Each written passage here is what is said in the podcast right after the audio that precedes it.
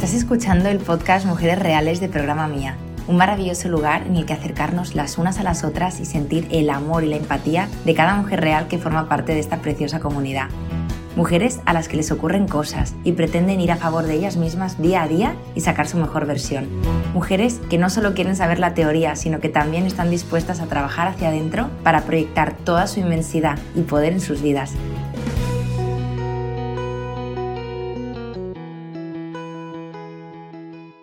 Estoy encantada porque estoy con Amaya, eh, está grabando desde Euskera, es una mujer real que ha acabado el programa. ¿Hace cuánto, Amaya, has acabado el programa?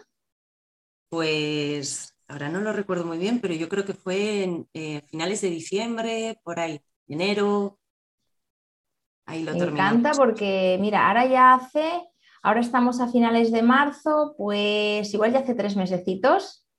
Estábamos haciendo Amaya y yo un poco la previa, ¿no? Pues para romper el hielo, porque claro, un poquito pues abrir corazones y contar tu historia en un podcast, pues igual no es una cosa que hacemos a menudo, pero te agradezco un montón, Amaya, el estar aquí, el abrir tu corazón, el abrirnos un poquito pues tu mundo, porque al igual que tú has escuchado a otras mujeres reales, habrá mujeres que te escucharán a ti y dirán, jo, qué guay, ¿no?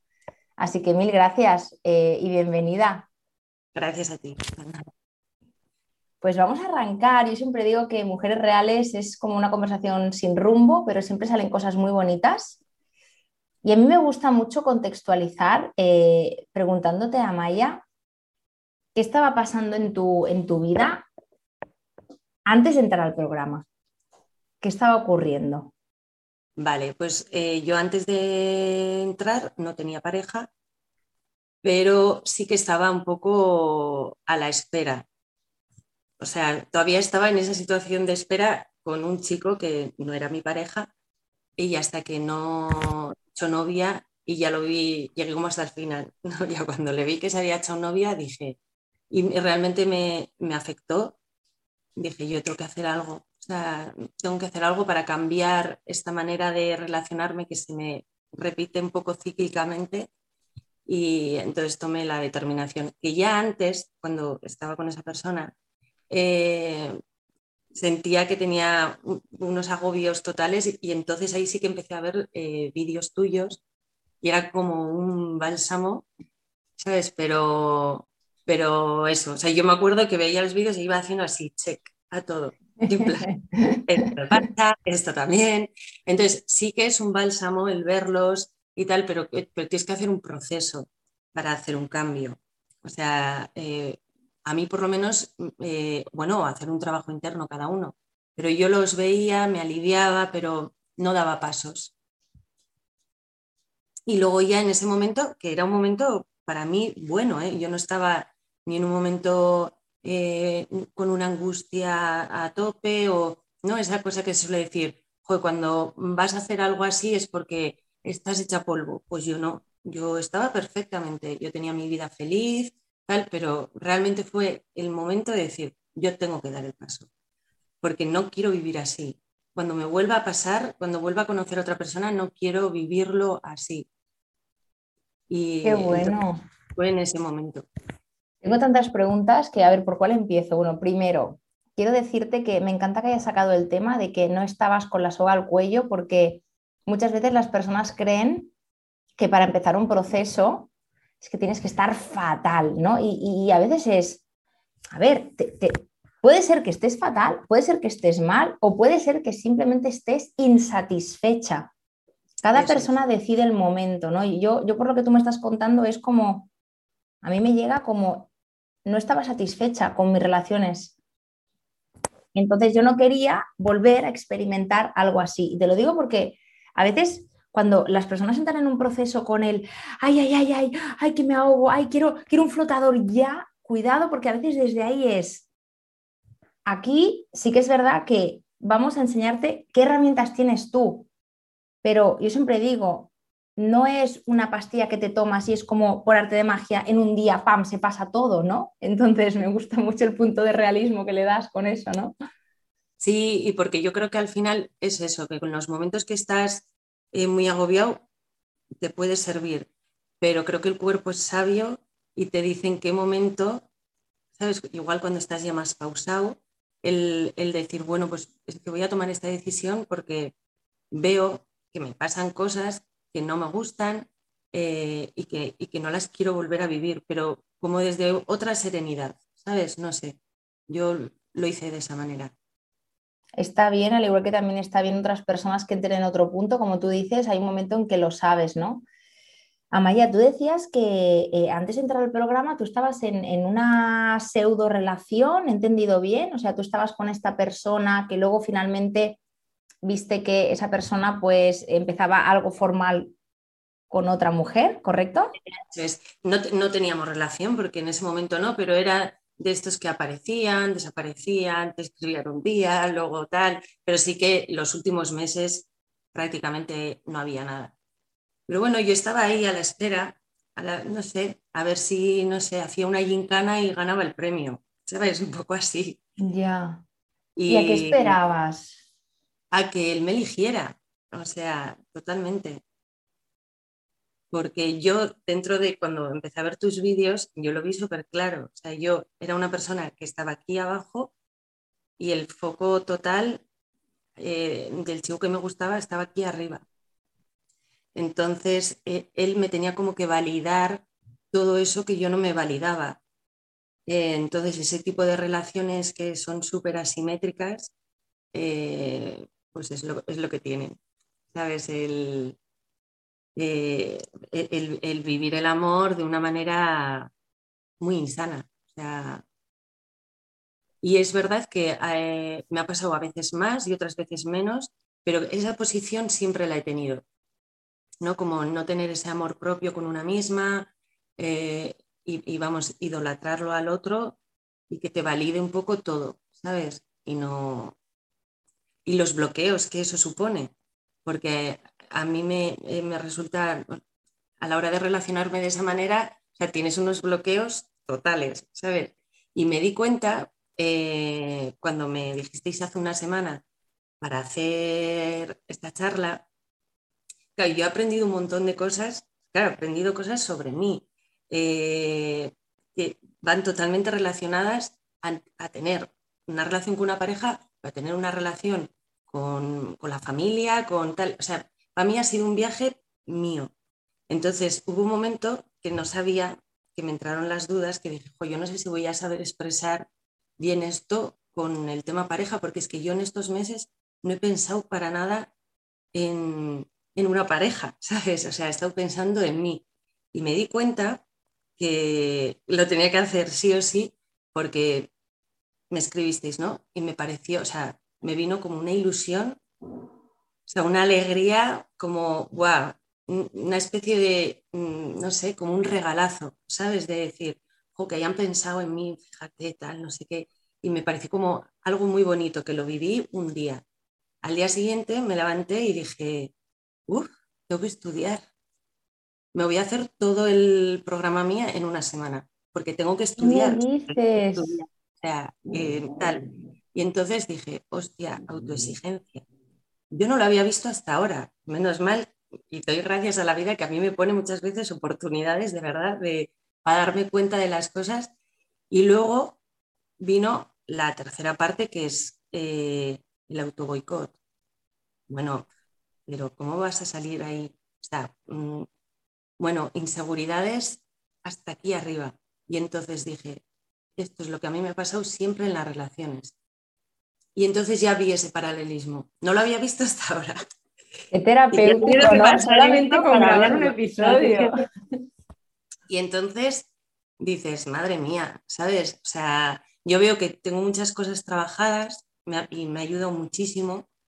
Y, pero no veía como ese paralelismo y ahora lo veo súper claro. O sea, yo la autoexigencia no la veía y ahora la veo súper clara. O sea, eh, lo mismo que mm, tenía que estudiar, es que no tienes que estudiar nada. Y en una pareja, si lo extrapolas, no tienes que eh, prepararte, ¿sabes? Como ser súper perfecta. O sea, no, no, no lo tienes que hacer.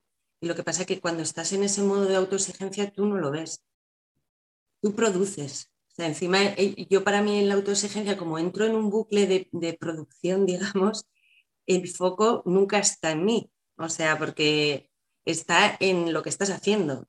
voy a preparar la mejor cena o voy a, ¿sabes? Eh, entonces, ahora lo he visto como más claro.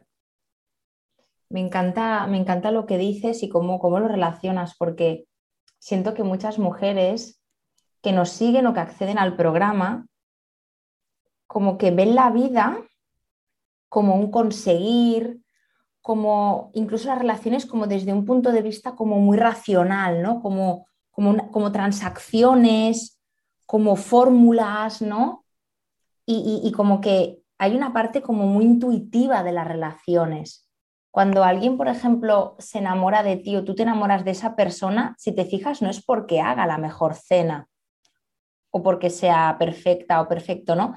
De hecho, fíjate qué fuerte que para mí los mejores episodios de Mujeres Reales es cuando las mujeres cogen y hablan de lo que les da la gana, sin prepararse nada, ¿no? No, no es cuanto más lo estudie, o cuando mejor lo haga, mejor saldrá, ¿no? Y es como, no, al contrario, es que seguramente cuanto más natural lo vivas, o sea, fíjate que yo creo, y rectifícame si me equivoco, que muchas veces el programa en sí lo que hace es devolverte a la naturalidad de la que tú ya vienes. Es decir, tú cuando eras una niña, tú no ibas al parque diciendo, vale, ahora le voy a regalar este cubo a esa niña para que sea mi amiga. No, era todo mucho más intuitivo. Entonces es como que el programa te va quitando esas capas de cebolla hmm. para que tú vuelvas a lo que era natural en ti, pero que ahora, de tantas capas que te has metido y de tanto producir, como tú dices, ya, ya lo has olvidado, ¿no?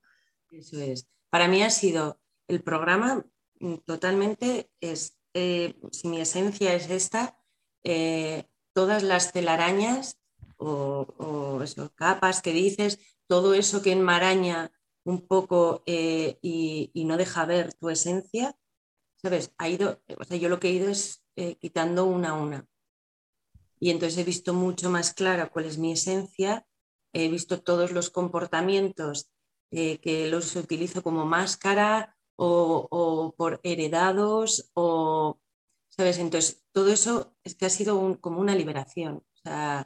entonces he ido, he ido soltando todas esas cosas y luego a nivel de relación de lo que comentábamos, eh, a mí lo que más me dolía, eh, por lo menos esta última vez, es que algo que surgió súper bonito, ¿sabes? Con, con, con toda esa naturalidad, con tal, con todas esas cosas que fui poniendo por el camino, no me dejaban disfrutar de lo que realmente no estaba viviendo en un principio. O sea, cuando tú conoces a alguien, esa esencia de los dos, ese enamoramiento, esa parte que es súper bonita, que te dejas llevar, que, que estás en tu propia esencia total, en tus instintos, y empiezas con la autoexigencia y sobre todo si te auto boicoteas, yo lo he hecho un montón, eh, ya te quedas como limitado. O sea, no, no, no puedes, yo no puedo disfrutarlo. O sea, es que soy incapaz.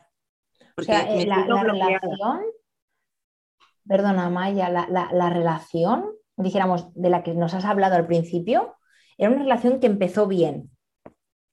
Sí, empezó, eh, sí, o sea, a ver, tampoco llegamos a tener una, había distancia por medio, o sea, fue una relación como muy, enseguida luego empezaron a ver cosas que no, que no funcionaban, pero como yo no lo veía, o sea, yo solo quería eso, es al final como agradar, el tal, que me escogieran, tampoco llega a ver si ese chico me gustaba o no.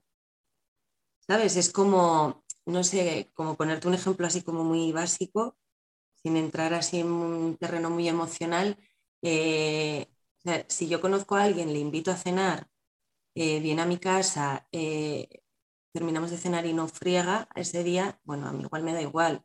Es que al cuarto día, si le veo tirado en el sofá o tal y cual, ¿no? Igual lo normal es que igual me deje de gustar, pues porque yo tengo unos valores y digo, a mí me gusta que haya una compenetración en los dos o lo que sea, pero en lugar de ver eso, sea, como estás en la autoexigencia, no es que al día siguiente es cena, postre y espera que me voy a poner el body más sexy. O sea, no sé cómo decirte, ¿sabes? que en lugar de tampoco ves a la persona. Cuando estás, eh, cuando tienes a una persona aquí arriba, tampoco ves si te gusta o no te gusta. Sí que empezó la historia así como bonita y en esencia yo era yo misma, o por lo menos, o sea, para mí fue bonito porque yo era yo misma. Y luego eh, me entraron todos los bloqueos. Claro. O sea, tú al principio de alguna manera eras como aquella niña eh, en el parque con el cubo. Tú estabas jugando. ¿Sabes lo que me gusta mucho decir a mí últimamente en redes? Es que aparte me lo creo de verdad. O sea, tú cuando empiezas con alguien, tú no lo tienes que hacer como trazando un plan maquiavélico, mm, súper estructurado. Es que tienes que jugar, jugar en el sentido bonito de la palabra, ¿sabes? Porque al final las relaciones a veces pues empiezan de una manera intuitiva. Tú, por ejemplo, cuando has hecho un buen amigo o una buena amiga, tú coges y dices, me voy a sentar al lado de esa persona y poco a poco nos iremos tomando cafés y luego seremos amigas, luego iremos de viaje. Es como, ¿qué? Es raro, ¿no? Yo creo que tú te vas relacionando de una manera como más intuitiva. Entonces, me gustaría como recuperar mucho eso en, en las relaciones también de pareja, ¿no? Amaya, tengo una pregunta que hacerte. ¿Me das permiso? Sí, dime, dime. Mira, antes has dicho que esta persona, eh, pues después de un tiempo te supiste o te hicieron saber que tenía pareja, que tenía una pareja estable, ¿no? Que de alguna manera entiendo que era un poco lo que tú deseabas con, con esa persona, ¿no? ¿Qué se te despierta a ti cuando te enteras de esto? Y te lo pregunto porque te puedes creer que el podcast que yo he grabado, que puedo decirte que tiene más reproducciones. Y lo hice de chiripa un día, como te digo, por intuición pura. Se titula ¿Por qué con ella sí, conmigo no? Pues eso es lo que me pensé yo, vamos, literal. Y el título es La chica gondolera. La, chica gondolera, ¿no? E, e, es, como que yo, yo los paseo, había una chica que me decía, no, es que yo los paseo por los canales de Venecia y cuando llegan a puerto y se lo han pasado súper bien conmigo, me dicen, bueno, pues oye, pues tú por tu lado y yo por el mío, ¿no? Y es como, wow, tuvo un éxito ese podcast. Entonces, quisiera saber un poco cómo lo viviste tú. Sí, pues eh, lo pensé así, porque ella y por, o sea, porque ha elegido a ella y a mí no. Eh, sí que es verdad que dentro de mí, o sea, no teníamos una relación, entonces no, es, no lo viví con esa intensidad, ¿sabes? De, pero sí con, esa pena de, de decir, a mí no me ha escogido y a ella sí. Y eso te hace sentir muy mal. Antes has dicho, ostras, es que ahora, ¿qué voy a venir a decir al podcast de Mujeres Reales de programa mía cuando hace meses que yo no pienso en relaciones? Entonces, claro, la gente que nos oye debe pensar, pero vamos a ver, programa mía no iba de relaciones, entonces me encanta tanto que lo digas, me encanta porque ¿qué ha pasado estos meses? Si no has pensado en relaciones, ¿qué ha pasado en ti? Porque a mí a veces me da hasta un poco de rabia, Maya, que, que la gente vea como programa, mía como la puntita del iceberg, ¿no? Hay ese problema con ese hombre o etcétera, o etcétera, ¿no? Y es como, wow, es que hay muchísimo más. ¿Qué han pasado en estos cuatro meses? ¿En qué, has estado estos cuatro meses si no has estado en relaciones, no? Pues eh, lo principal es que el foco ha cambiado hacia mí.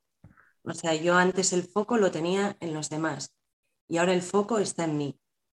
Entonces, partiendo de esa premisa, hay un montón de cosas que he ido revisando y que han adquirido otro lenguaje, otra emoción, porque en el momento que te enfocas en ti es como que, todo cambia. Y pues no sé, desde la autoexigencia que yo al principio no la veía mucho y ahora cada vez la, veo más, eh, desde esa parte que tenía yo también como de aparentar, autocontrol, ¿sabes? Es como que enseguida eh, cogía como esas cosas que las tenía como muy cerca y que me eran familiares, pero que a mí no me sentaban bien. Entonces, el revisar todo eso eh, ha hecho que conecte mucho más con mi esencia, con lo que yo soy y, me ha liberado muchísimo. ¿Cómo se suelta el autocontrol, Amaya? El autocontrol, pues... Eh, bueno, el control, el auto o el, el, control en general, ¿no? ¿Cómo se suelta eso? Pues yo creo que siendo sincera, porque para mí el autocontrol iba mucho en que todo me va bien, eh, como siempre en una posición de, todo está controlado. Eh, entonces, si eres sincera, te, te fluye eh, decir las cosas reales. Entonces ese autocontrol se, disipa de alguna manera. Tú decías que... No, dime, dime. No, que mm, recuerdo que al principio del, podcast decías que cuando tú te apuntaste al programa, cuando tú entraste, tu vida estaba bien. Necesito saber más, ¿no? Porque también forma parte de esto que dices, ¿no? Como aparentemente, claro, la gente desde fuera que debía pensar de ti. No sé cómo decirte. Eh, sí, mi vida estaba bien, pero ahora está mucho mejor. O sea, y desde, desde fuera, ¿qué imagen doy?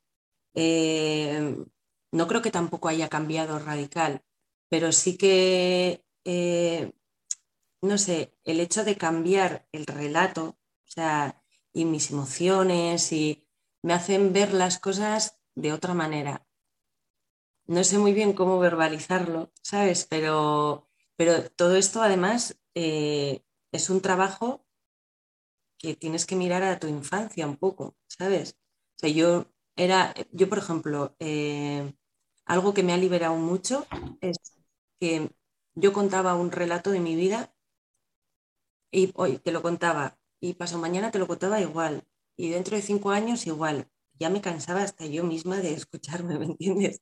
y claro, yo contaba el relato desde un rol que yo había mantenido de autoexigencia a tope, de rol de cuidadora, eh, de súper perfecta, de ser correcta. Yo estaba contando eso desde ahí y no desde lo que yo sentía cuando era niña y me pasaban esas cosas.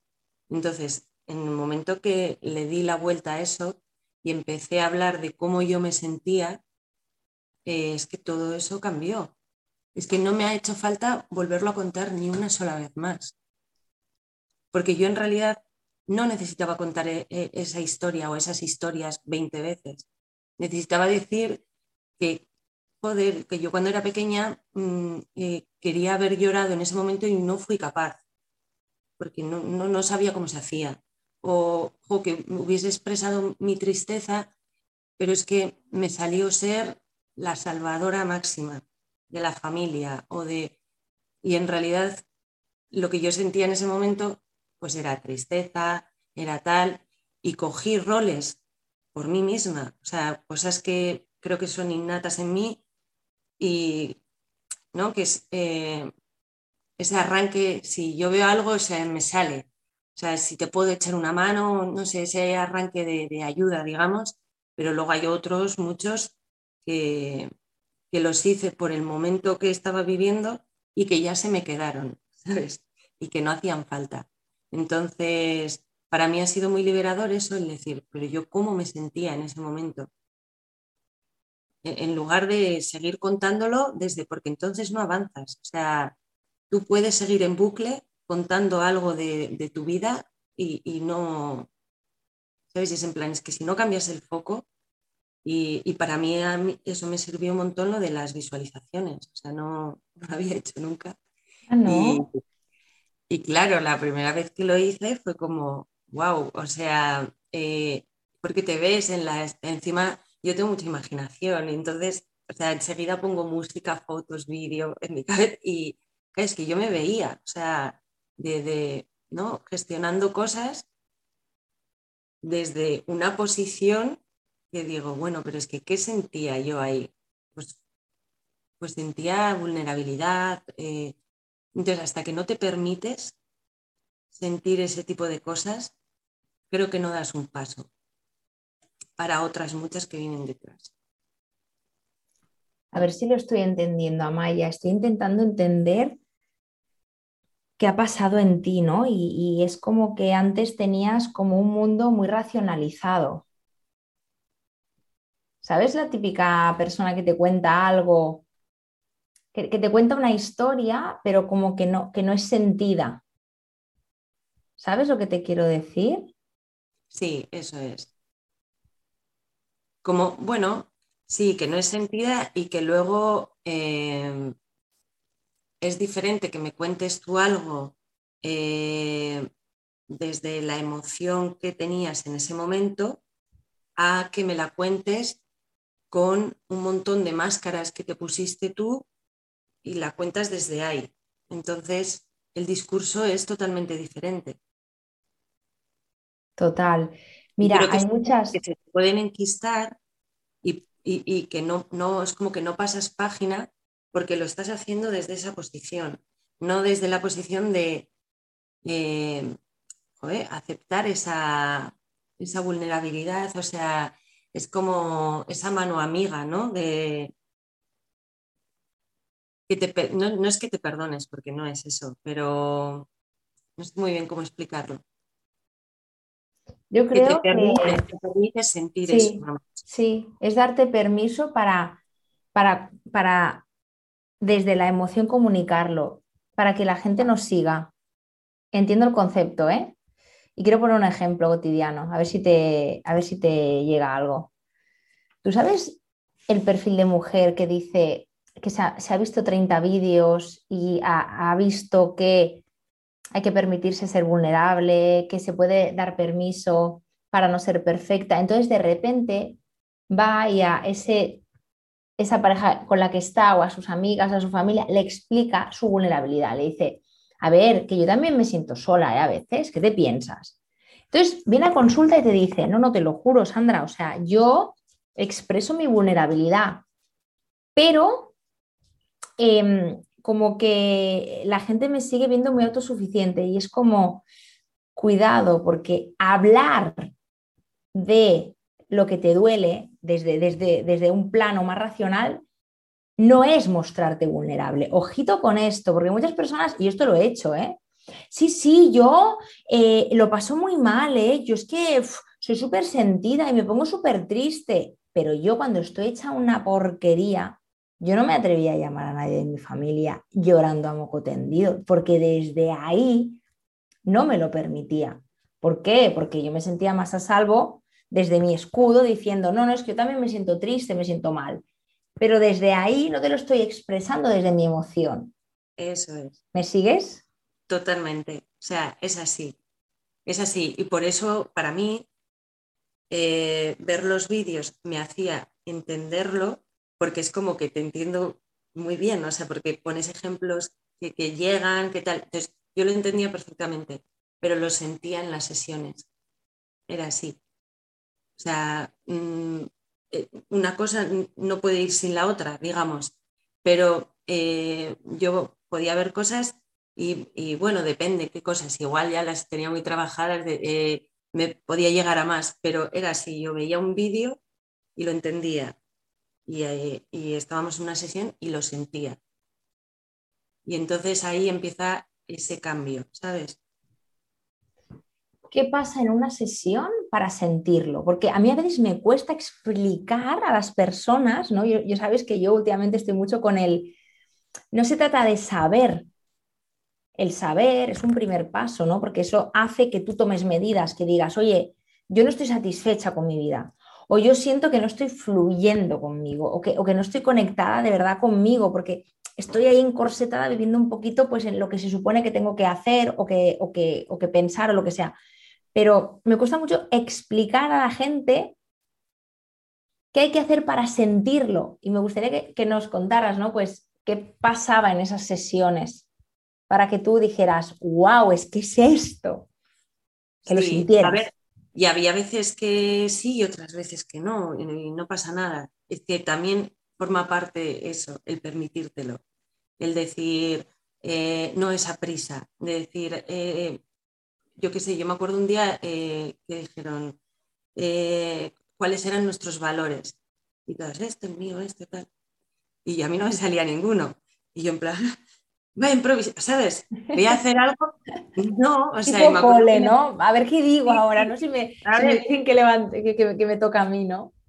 Y, y es permitírtelo, el decir, bueno, es que yo igual en este momento no me sale, pero luego a solas conmigo tal y cual, me vino todo, lo escribí, genial.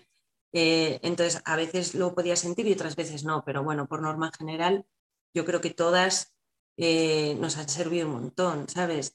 Y ¿cómo lo sientes? Eh, pues hay, incluso hay veces que en el mismo momento ni te das cuenta.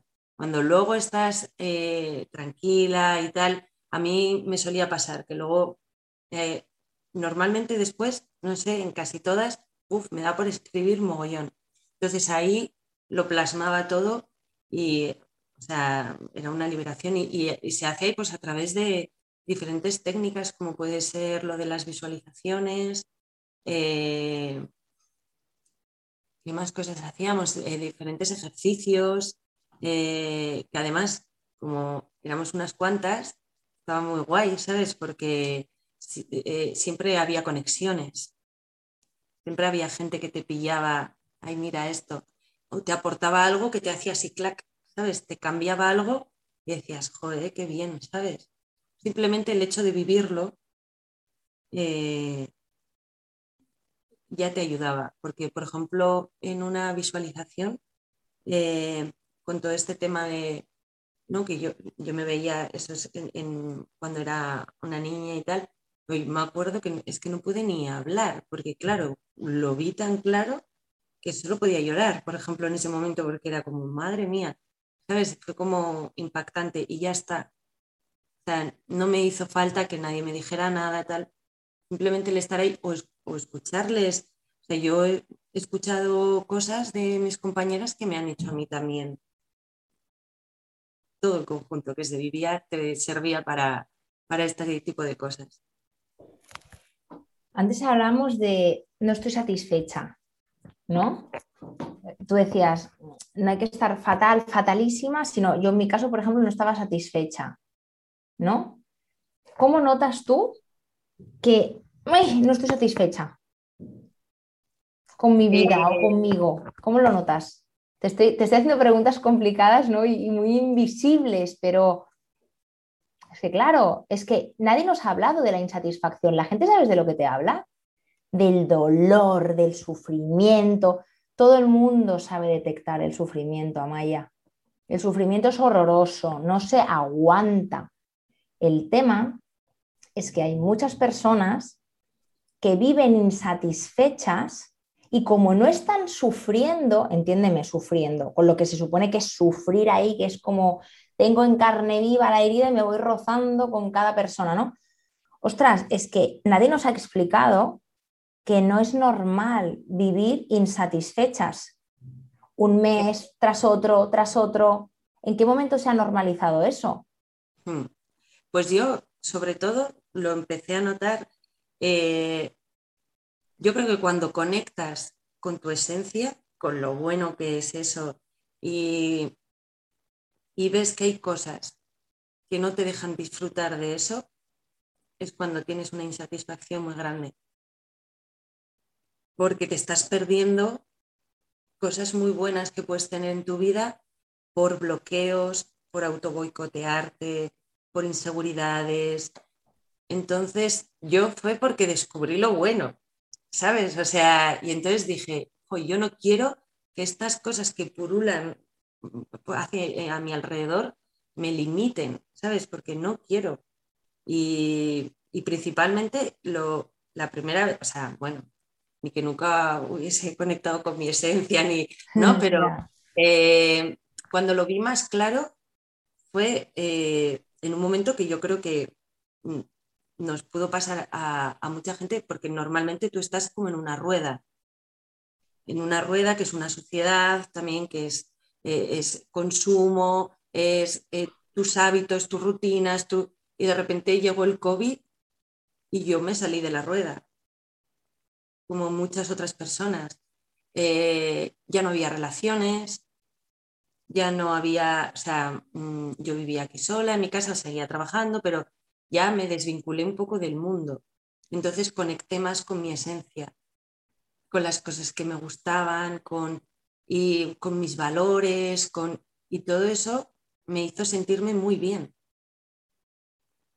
Eso es en general. Y luego extrapolado a una pareja, es un poco lo que te he comentado antes, que todas estas cosas que me purulan a veces no me dejan disfrutar de esa cosa que empieza, ¿no? Como súper natural, tal, y, me ha servido, por eso toda esta etapa ha sido algo mío, ha sido algo de mi persona, de, mis cosas, entonces por eso eh, me siento muy bien, o sea, porque me siento muy bien con el mundo en general. No me ha vuelto a pasar que me guste nadie, entonces tendré que experimentar cuando me pase, a ver cómo lo vivo. Pero que grabar otro, otro episodio, ¿no? Pero claro, también me viene a la cabeza, eh, ¿han cambiado tus relaciones que no sean de pareja? Es decir, tú me estás hablando de un cambio, no sé, a mí eso es lo que me llega cuando hablo contigo, Amaya, me, me llega como que has bajado al cuerpo, has conectado con tu intuición, con la emoción, e incluso siento como que te has enternecido, has bajado como de la cabeza al corazón. Eso es lo que me llega cuando hablo contigo. Dicho mis palabras, ¿eh? Sí, yo, también lo siento así. Eh, aparte que las revoluciones han bajado bastante, eh, me, siento, o sea, por ejemplo, algo que me regula día a día es eh, el que vaya un poco en confluencia lo que siento con, lo que, con lo que pienso y con lo que digo. Es un poco en el día a día, ¿sabes? Para eh, estar como equilibrada. Pero luego hay otras cosas que es que eh, me he ido como quitando. O sea, mm, es como que ya no tienen tanta importancia ese autocontrol, esa exigencia, ese ser correcta, ese, eh, porque yo pensaba que si no actuaba así, igual la gente no me quería, ¿sabes? O, porque he sido muy de pensar, de agradar pensando en esa persona que quiere de mí, en lugar de ser yo misma. ¿No? Yo digo, Buah, este sí, pues, mm, y no es que lo piense mucho, es que me salía. Actuar de esa manera correcta o... Entonces, ahora pienso más en mí y no falto el respeto a nadie. ¿Sabes? Porque no falta el respeto a nadie, pero, pero pienso más en mí. Y si no te tienes en cuenta a ti, tampoco puedes tener en cuenta a los demás.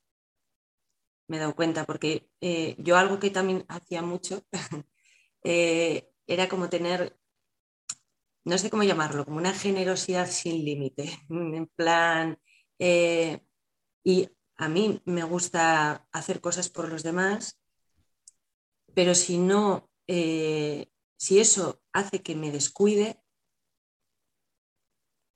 no, es que no lo puedo hacer. Ahora es como que no me sale, porque mi cuerpo me avisa. Eh, y si no, el pensamiento, ¿sabes? Y hay cosas que, que, que repites, esto es un aprendizaje para toda la vida. Absolutamente. Entonces, pero soy mucho más consciente y en, cuanto me sobrepaso un poco, eh, antes, por ejemplo, cuando vivía en una autoexigencia de estas de producción, que claro, ahí el foco nunca va a estar en ti, está en sacar eh, y entonces, eh, ¿a mí qué me pasaba? Pues que igual luego tenía un dolor de espalda increíble. Pero es que no era consciente en todo ese proceso. No, ahora sí, es que a lo mejor ahora el malestar te llega antes. O sea, fíjate, ¿no? A, mí esto personalmente me ha ocurrido. Cuanto más conectada contigo estás, el malestar lo notas antes que tiempo atrás. Yo a veces pienso, no sé cómo aguantaba las cargas de trabajo o, o la entrega hacia otras personas o esas relaciones que yo digo, ¿cómo me daba la vida? ¿Cómo no me ponía enferma? Porque ahora seguramente es que me pondría enferma. Y, yo digo, qué bien, qué bien que yo no aguante tanto, porque eso quiere decir que, mi cuerpo me avisa y me dice, hey, este no es el límite o esto, no es lo que realmente tú quieres, ¿no? Eso es. Quiero plantearte algo tipo vídeo de YouTube.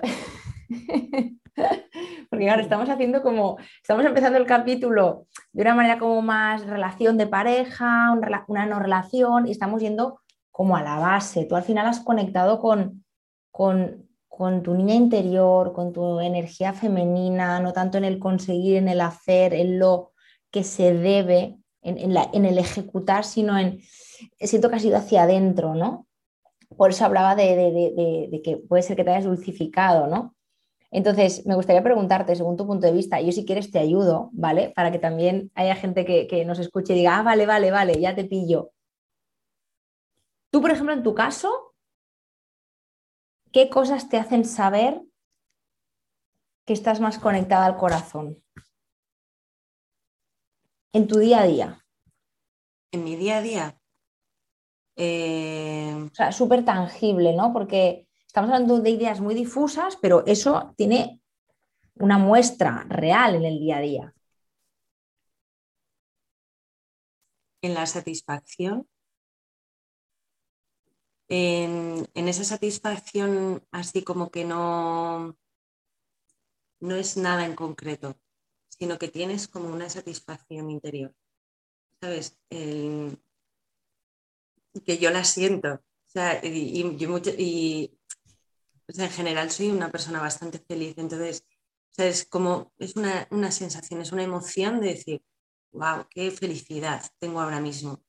Eh, luego, eh, cuando gestiono ciertas cosas, y de repente veo que salen y no, las he pensado, las he hecho así porque sí, y de repente veo el resultado y me viene como pasaba otras veces. Y digo, hostia, qué bien, ¿sabes?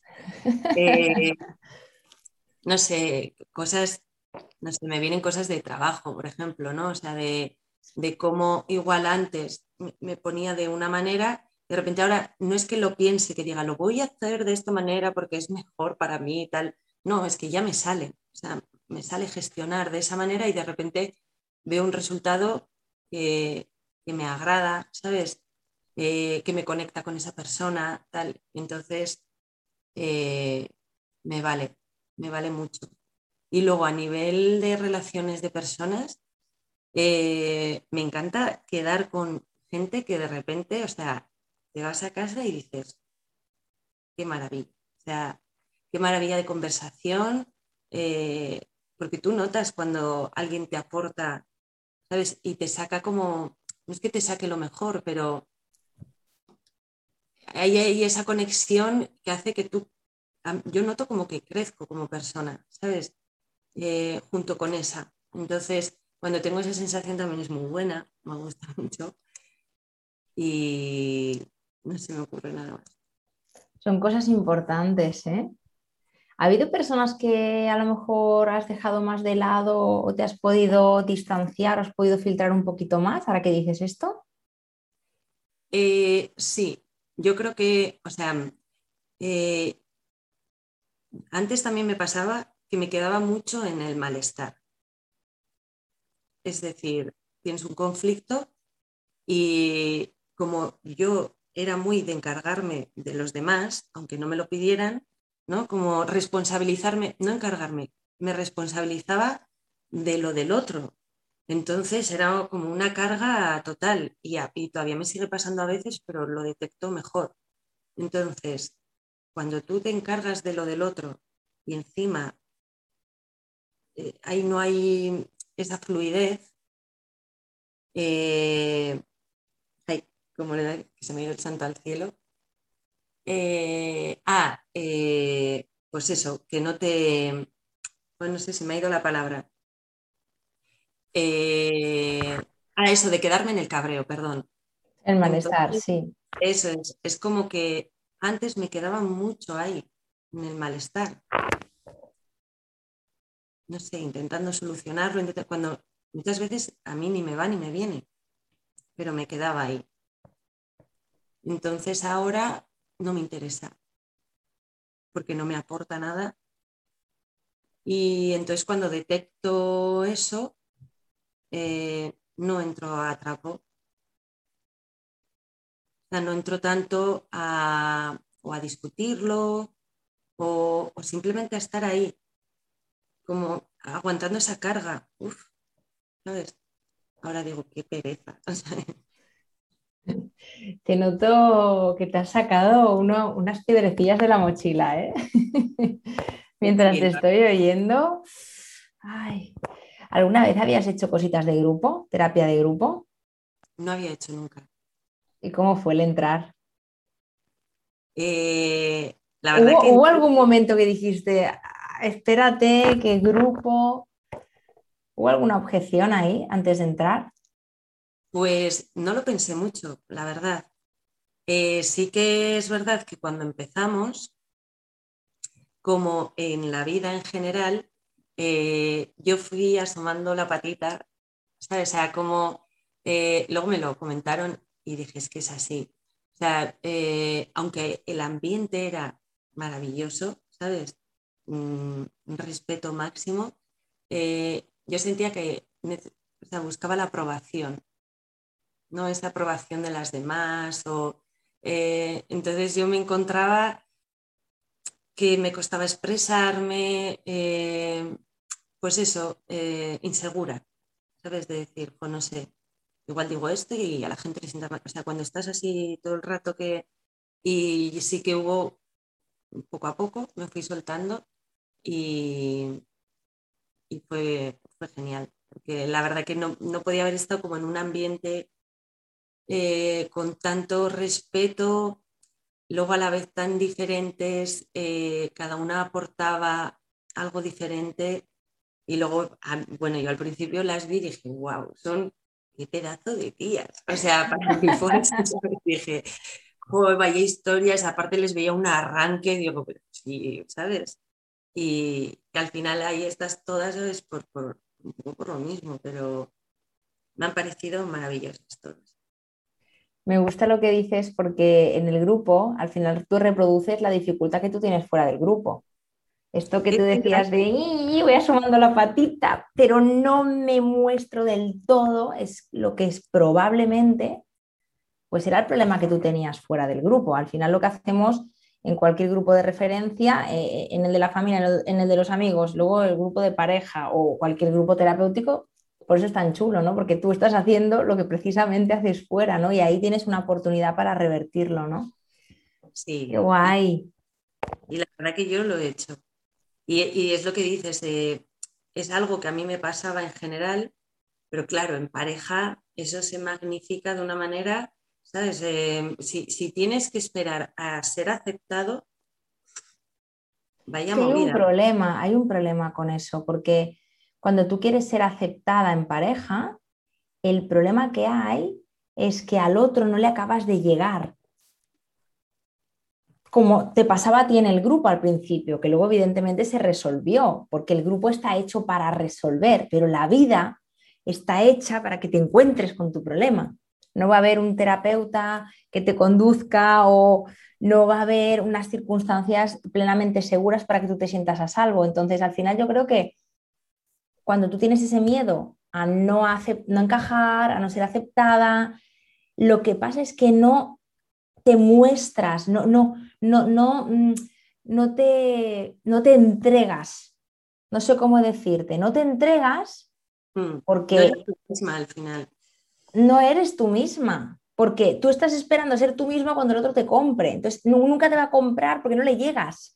No sé si me entiendes, entonces es como horroroso. Y tú además, desde fuera, dices, mierda, no tengo relaciones profundas y lo que más quiero en este mundo es tener relaciones profundas. Pero ¿cómo las vas a tener si no te estás dando a la vida? Porque no, te sientes preparada para hacerlo. Porque no te fías de que te vayan a sostener. Entonces, qué, macabro, ¿no? Todo y, qué fácil, ¿no? Que al final eh, todo todo se resuelve con lo mismo, con amor. El miedo se resuelve con amor. El miedo a que no te quieran se resuelve inyectándote amor por los cuatro costados. Y además, aunque tú creas que estás eh, perfectamente, porque a mí me pasaba, y decía, oh, mi vida rueda bien, eh, soy feliz, tal, y volví, conocí a alguien y era como, ¡fum! sopapo en la cara, otra vez la misma historia. Porque en, otro tipo de relaciones me desenvuelvo mejor. O no, ¿sabes? no, hay tanta intimidad. También no hay tanta lógica. no se magnifica tanto, ¿sabes? Pero en, en pareja sí llega como, venga otra vez. Amaya, para ir cerrando, quiero preguntarte cómo te vas de, esta charla. Tú decías, ay, no sé, tal. ¿Cómo, te vas? ¿La has hecho? ¿Has estado aquí conmigo? ¿Qué sensación te llevas? Pues me llevo buena sensación porque eh, tenía, eh, o sea, tenía pavor también un poco, ¿sabes? Eh, ¿Sabes? Cuando tú te visualizas y dices, en este momento, o sea, es como que en tu cabeza todo fluye muy bien, lo vas a expresar perfectamente y de repente te pones a ello y, que no me sale. Entonces, eh, ¿qué ha cambiado? Que me he permitido el estar como haya estado. No lo sé si he estado bien, si la gente me puede entender o no me ha entendido. Pero por lo menos he sido yo misma y me he permitido el hacerlo, ¿sabes? No el decir como, eh, si no lo hago perfecto, no lo puedo hacer. Pues lo haré como pueda, lo mismo que lo hacemos todos los días, todos. Qué guay. Me parece que, es como, yo creo que es el corazón final para decirle al mundo, mira, me costaba mostrarme, pues aquí estoy, con lo bueno y con lo malo, como haya salido. Yo te lo agradezco un montón, Amaya. Has hablado de, conceptos que a mí me cuesta ponerle palabras, son abstractos, pero me parecen tan necesarios y, no sé, es conectar con el corazón. Sí, y dejar ver al final cuál es tu esencia. y yo ahora ya es algo que lo tengo como, como súper claro. Y antes es que ni la veía. O sea. Qué bueno. Pues te agradezco un montón este ratito, Amaya. Te mando un abrazo muy fuerte, que no te quites esa medalla, que te recuerde lo que has hecho por ti y que hasta siempre. Un besito muy fuerte. Un beso, Sandra. Hasta aquí el episodio de hoy. Te veo en el siguiente con más amor propio y empoderamiento para ti.